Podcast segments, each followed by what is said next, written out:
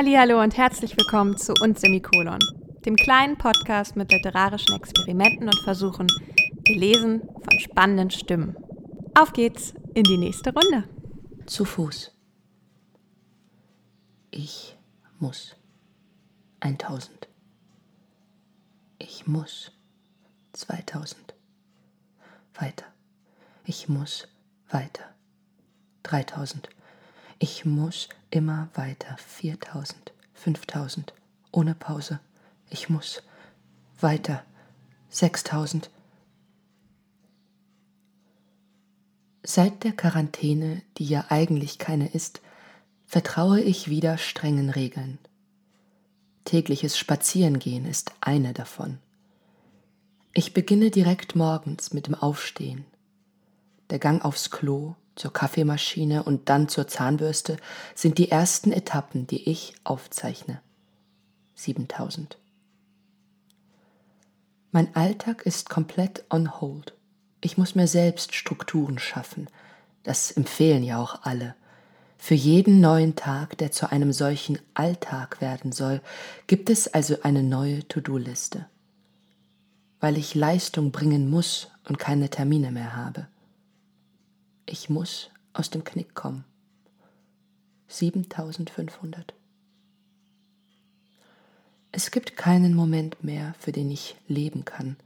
Alles ist eine wabernde Masse an Konjunktiv und ich warte. Und während ich warte, lasse ich mich auf die Zwänge ein, die ich beiseite geschoben hatte, Macken und Ticks, die längst milder geworden waren, Kontrolle, die ich etwas gelockert hatte.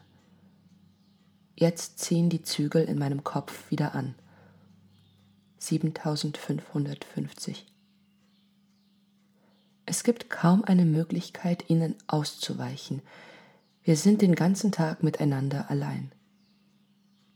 Diese strengen Stimmen in meinem Kopf und ich. Also habe ich ihnen nachgegeben. Und plötzlich fühle ich mich wieder sicher, bin wieder bei mir oder dem, was ich als ich vermute. Ich kontrolliere, was ich wann esse. Nur gesund, nur niedrigkalorisch, nach langen Pausen. Ich führe wieder Listen, die mein Tun dokumentieren. Was ich wo gelernt habe, wann ich welches Workout gemacht habe. Es gibt Watchlists und Leselisten Während die To-Do-Liste mir den Magen flau macht, wenn ich einen Punkt auf ihr durchstreiche, leben diese Listen von der Addition. Jede neue Zeile lässt mich kurz frei atmen. Neun Bücher in fünf Wochen sind ein kleiner Triumph, aber das geht besser. 7999. Also folge ich wieder den Vorgaben, die ich mir setze nicht nachsichtig werden. 8000. Das wird hinterher auch niemand, wenn das hier alles vorbei ist. Buch für Buch, Punkt für Punkt, Schritt für Schritt. Wenn die To-Do-Liste komplett annihiliert ist und der Tag noch immer nicht vorbei ist, gehe ich spazieren. Exzessiv. Ich beginne mit einem Plan und einem ersten Ziel. Dann merke ich, dass ich noch kann. Während irgendein Podcast in meinem Ohr läuft und mir Wissen ins Hirn presst, mir die große, weite Welt erklärt, die ich gerade nicht besuchen kann, klebt mein Blick auf dem Smartphone. 8111. Ich gehe wieder und wieder um den Block, während die Zahl in der App in Neuner- und Zehner Schritten nach oben springt. 8178, 8188, 8197. Ich blicke auf. Zu nah am Haus, ich könnte in wenigen Schritten eintreten. Also gehe ich noch eine Runde um den Block. 8976 und noch eine. Ich muss. 9457. Ich muss immer weiter. 9466. Darf nicht anhalten, weiter und weiter. 10.000. Ich atme auf, sie ist endlich erschienen. Ich habe sie trotz der globalen Lage erreicht, trotz allem wieder geschafft. Es kribbelt in mir, dann wird mir flau und ich muss kurz grinsen. Meine Mundwinkel heben sich kurz nach oben. 10.005. Ich gehe weiter. Stolz erfüllt mich, wenn auch nur kurz. Ein ekelhaftes, aber befriedigendes Gefühl. 10.123. Ich muss weiter über das Ziel hinaus. 10.978 und noch weiter, immer weiter. Der Tagessoll übertreffen. Ich muss, ich muss, auch jetzt, gerade jetzt. Das war zu Fuß, gelesen von Sarah Maria Sander. Sarah ist Schauspielerin an der Volksbühne in Berlin. Und weil sie momentan auch nicht auf die Bühne kann und nicht ähm, wie normal arbeiten darf, hat sie eins ihrer älteren Hobbys wieder aufgegriffen, das Pilgern, weshalb sie auch diese Geschichte vorliest. Statt auf dem Jakobsweg ist sie wie in der Erzählung durch Berlin gelaufen, hat sich die Stadt neu erlaufen, neu erkundet, Neues entdeckt. Gleichzeitig gehört sie aber auch zu denen, die das Privileg haben, die Ruhe und ähm, Langsamkeit dieser Zeit auch zum Nachdenken zu nutzen, zum Reflektieren, zum Überlegen. Und das hat sie mit einer ordentlichen Ladung Büchern an einem zwar sehr kleinen, aber auch sehr feinen Ort getan. Ich sitze gerade auf meinem Balkon, der ungefähr nur zwei Meter breit ist und schaue in den grauen, regnerischen Himmel. Vor mir ist ein großer Kastanienbaum. Und dieser Ort war mir in den letzten Wochen eine Art Fenster zur Welt da draußen.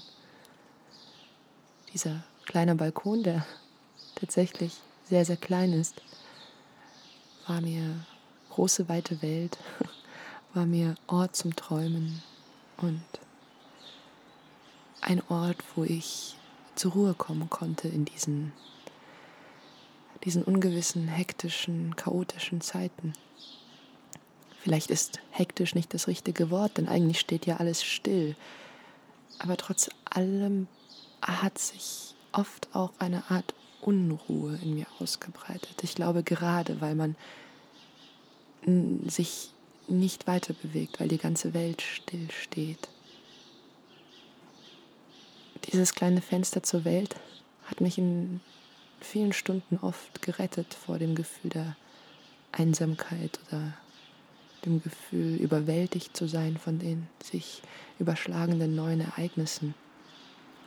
Ich sitze hier oft mit einem neuen Buch oder mit meinen Kopfhörern und manchmal sitze ich auch einfach nur da mit einer Tasse Kaffee oder einem warmen russischen Tee und schaue in den Himmel und erinnere mich, erinnere mich an vergangene Reisen, an Träume, die ich diese Nacht geträumt habe oder stelle mir eine ungewisse Zukunft vor.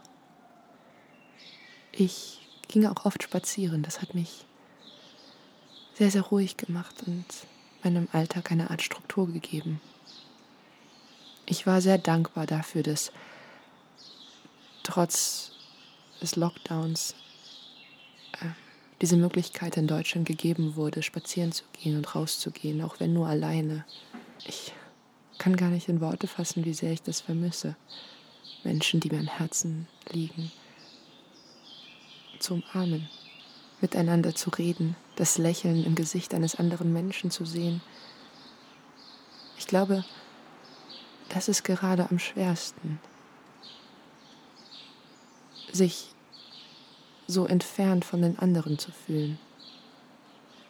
Ich vermisse das das Gefühl, frei zu sein tatsächlich.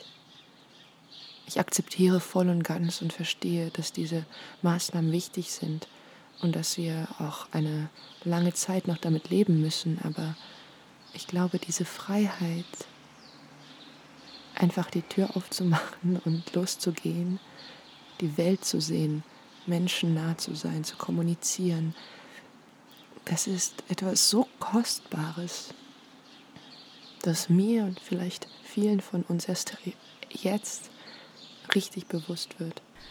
Mit ordentlich Vogelgezwitscher endet damit diese Folge von uns Semikolon mit Sarah Maria Sander. Musik wie immer von Sir Henry. Danke fürs Zuhören, bis zum nächsten Mal, eure Charlie.